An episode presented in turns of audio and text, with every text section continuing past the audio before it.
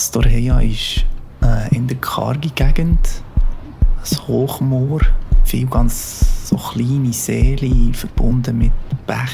Ähm, es ist so ein Skandinavien aus dem Reiseprospekt, wie man sich das vorstellt. Und gleichzeitig stehen jetzt dort gewaltige Windräder. Jedes fast 150 Meter hoch und der Wind ist sehr stark auf Fosen und auf Storheia und auch sehr konstant. Und das macht es zu einer Region, wo man den Wind richtig ernten kann. Heute bei «Apropos». Auf der Halbinsel Fosen an der Westküste von Norwegen steht der zweitgrößte Festlandwindpark von Europa. Und dort streitet der Berner Stromkonzern BKW mit dem norwegischen Urvolk, mit den Samen. Über das reden wir heute bei «Apropos». Mein Name ist Mirja Gabatuller und ich bin jetzt verbunden mit dem Journalist Cedric Fröhlich. Er schreibt für Berner Zeitung und den Bund und er hat vor kurzem die Gegend in Fosen besucht. Hallo Cedric. Hallo Mirja. Cedric, was muss man einpacken, wenn man auf die Halbinsel Fosen in Norwegen reist? Ich glaube, das hängt sehr stark von der Jahreszeit ab. Wenn man jetzt so wie mir am Anfang des norwegischen Winter geht, ist es schon von Vorteil, wenn man warm angelegt ist äh, und vor allem regenfest. Also es ist eine Gegend, die ein bisschen unwirtlich ist, oder? Ich habe es wunderschön gefunden, ja. Es hat aber ähm, auch etwas Unwirtliches. Also, also, das Wetter kann sehr schnell umschlagen, das ist noch speziell, habe ich gefunden. Also, das kann wirklich wunderschön blauer Himmel sein und fünf Minuten später dichtes Schnee treiben. Und nochmal zehn Minuten später regnet es in Strömen. Du bist ja vor ein paar Wochen nach Fosen gereist. Du hast dich dort getroffen mit dem Leif Arne Jauma. Das ist ein Angehöriger der Samen. Wer sind die Samen? Die Samen sind eigentlich das einzige offiziell anerkannte indigene Volk auf europäischem Boden, wenn man jetzt Russland nicht dazu zählt. Sie sind das Urvolk vom Norden, leben in Norwegen, Schweden, Finnland und eben teilweise sogar in Russland.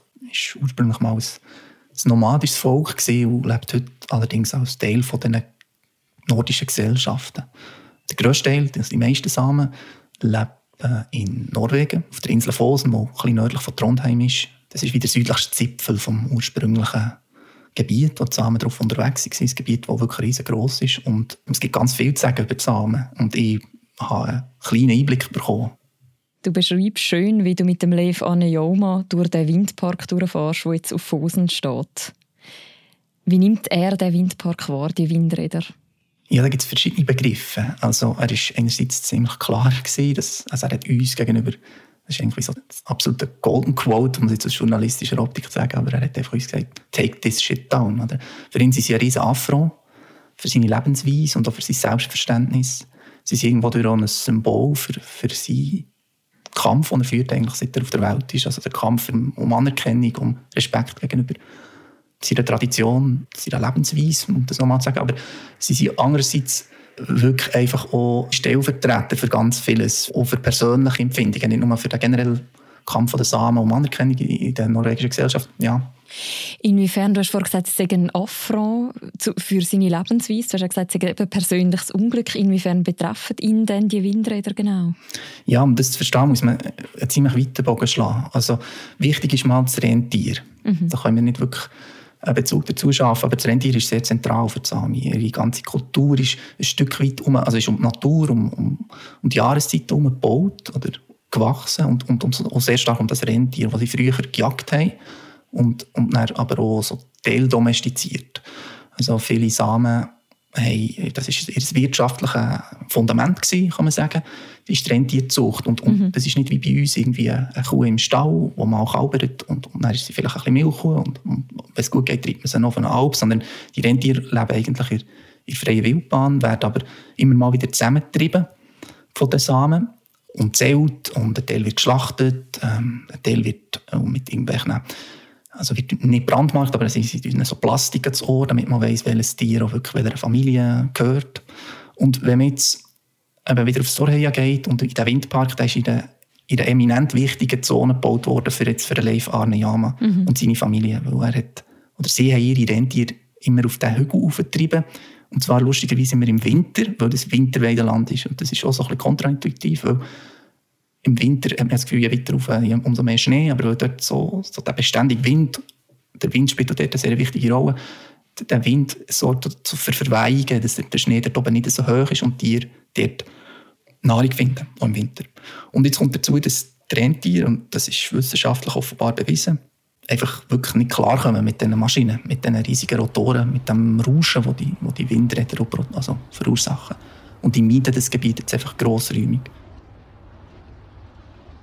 Und dann kommt noch etwas Letztes dazu, das ist, dort stehen ja nicht nur Windräder auf dem Hügel, sondern auch dort sind ganz viele Straßen angelegt worden, damit man die Windräder auch unterhalten kann. Also, soweit so logisch. Aber eben, ein Rentier treibt man nicht einfach über eine Straße. Und kommt noch dazu, dass eben im Winter die meisten Samen sind mit Schneemobil und Schlitten und so unterwegs. Und da kann man nicht einfach eine Straße, die vom Schnee befreit worden ist, mit diesen Gefährten drüber fahren. Also es, ist, es kommen ganz viele Sachen zusammen, aber wirklich zentral ist das Rentier für ihn. Vielleicht damit wir uns das mal vorstellen können, du sagst jetzt, es sind extra Straßen angelegt worden. Also was sind denn das für Dimensionen von dem Windpark? Wie viele wie viel Windräder stehen dort? Wie viel Strom wird da produziert? Ja, also zuerst mal muss man da ein bisschen ausholen. Oder? Storheia ist einer von sechs Windparks in einem sogenannten Cluster, das zusammen Fosen Wind heisst. Und die sechs Windparks zusammen machen zusammen das grösste landbundene Windprojekt. Früher war es das grösste in Europa, mittlerweile ist es glaube ich, noch das zweitgrößte in Schweden, entsteht dann endlich, also ein, noch ein grösserer Cluster. Und Storheia ist der grösste Teilpark. Mhm. Und ich glaube, es sind 80 Windräder auf Storheia. Insgesamt in, in diesem Cluster sind es knapp 280. Und der Cluster der produziert zusammen mehr Strom, als früher das AKW Mühlenberg hat produziert. Also es ist eine ziemlich beträchtliche Menge an Strom, die man generiert mit einer erneuerbaren, erneuerbaren Ressourcen, wenn man jetzt die Definition brauchen. Mhm. Wobei ich eben sehr finde, das hat mit erneuerbarer Energie sehr, wenn ich die Leute, oder vor allem die Sami, die dagegen opponieren, sehe das auch nicht wirklich als erneuerbar, weil es einfach ein, wirklich ein sehr markanter Eingriff ist in unberührte Natur, in Gebiete, die sie während Generationen einfach für sich hatten. Eben, dass man Fosen quasi als Standort ausgesucht hat. Du hast gesagt, es hat viel mit dem Wind dort zu tun, der dort ideal ist. Aber wie ist denn Norwegen eben mit dieser Tatsache umgegangen, dass dort eben auch zusammen sind und dass sie dort ihre Rentierzucht betreiben? Hat man das irgendwie berücksichtigt, bevor man den Windpark gebaut hat? Das ist der grosse Streitpunkt. Man hat es berücksichtigt.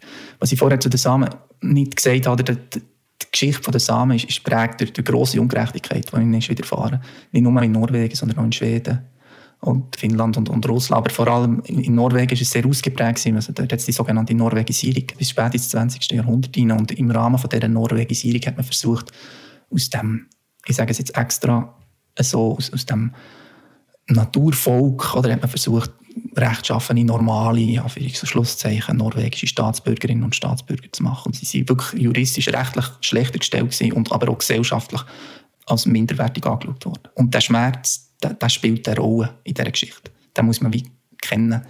Weil das heutige Norwegen hat mit dem nicht mehr so viel zu tun. Oder? Das ist, da hat es eine Vergangenheitsbewältigung gegeben. Ich meine, eine relativ fundierte, ehrliche, auch wenn noch, wie man jetzt da gesagt nicht alles perfekt ist. Und im Rahmen von dieser Vergangenheitsbewältigung hat man Samen auch das Unterrecht auf einräumen. Und wo man die Windparks gebaut hat, ist jedem klar gewesen, es hat Mitwirkungsverfahren gegeben, es hat Dutzende von Austauschen gegeben.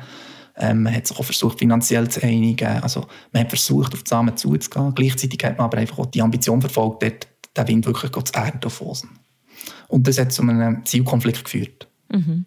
Genau, du sagst jetzt Zielkonflikt. Es ist ja auch eine ziemlich visionäre Idee hinter dem Windpark gestanden, oder? visionär in dem Sinne, dass Norwegen einfach hat erkennt, dass sie ein enormes Potenzial für Windkraft haben. Ein Potenzial, wie zum Beispiel die Schweiz nie und immer hat. Erstens mal, weil sie einfach viel, extrem viel Land haben und, und zweitens mal wirklich sehr konstanten Wind. Und Norwegen hat in den letzten Jahren das wirklich massiv forciert, den Ausbau von der Windkraft. Weil und Norwegen von dem her noch interessant ist, dass sie ihren Strombedarf fast decken mit Wasserkraft.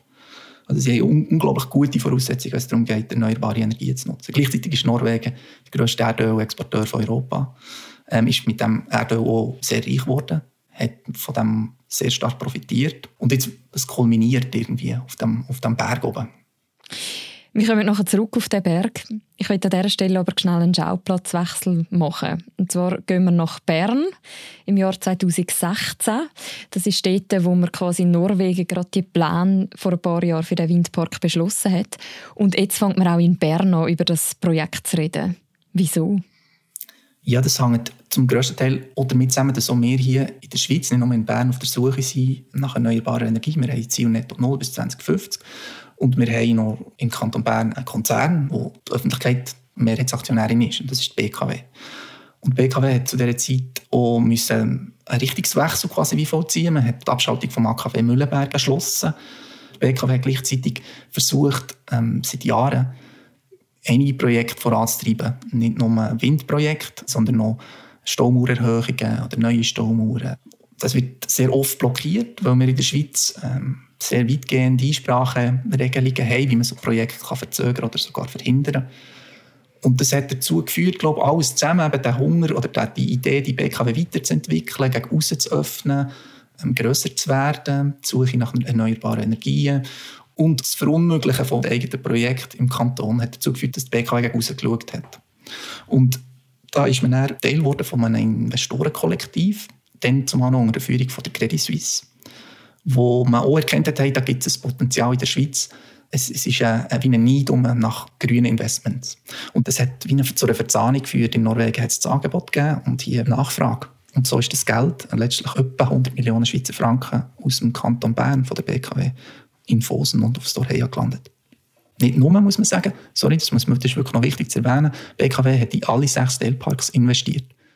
Und dass die Investorengruppe unter Federführung von der Credit Suisse zustande kam, das war ja auch recht wesentlich für den Bau überhaupt von dem Windpark, oder? Ja und nein. Man geht ja, Achtung, jetzt wird wieder so ein bisschen journalistisch technisch, man hat ja Thesen und Thesenjournalismus, Achtung, böses Wort, soll man nicht betreiben. Und eine Idee, die wir verfolgt haben, war genau das, gewesen, wären die Windparks gebaut worden ohne das Schweizer Geld. Und wir sind zu keiner absolut abschließenden Antwort gelangt, aber ich bin mittlerweile der, Überzeugung, oder der Meinung, dass es höchstwahrscheinlich gleich wäre gebaut worden. Weil ich habe vorhin von der Nachfrage geredet, die ist nicht nur in der Schweiz sehr groß. Es gibt auch deutsche, also Stadtwerke München zum Beispiel, investiert mhm. jetzt gerade auch auf Fosen. Ähm, es gibt ganz viele Anlegerinnen und Anleger, die, die Interesse haben daran an grünen Investments, sogenannte grüne Investments. Gehen wir zurück von der These zu den Fakten. Ihr habt ja auch mit Vertretern von der BKW geredet. Was sagen denn Sie zur Tatsache, dass es dort die Samen gibt, die sich gegen den Windpark wehren?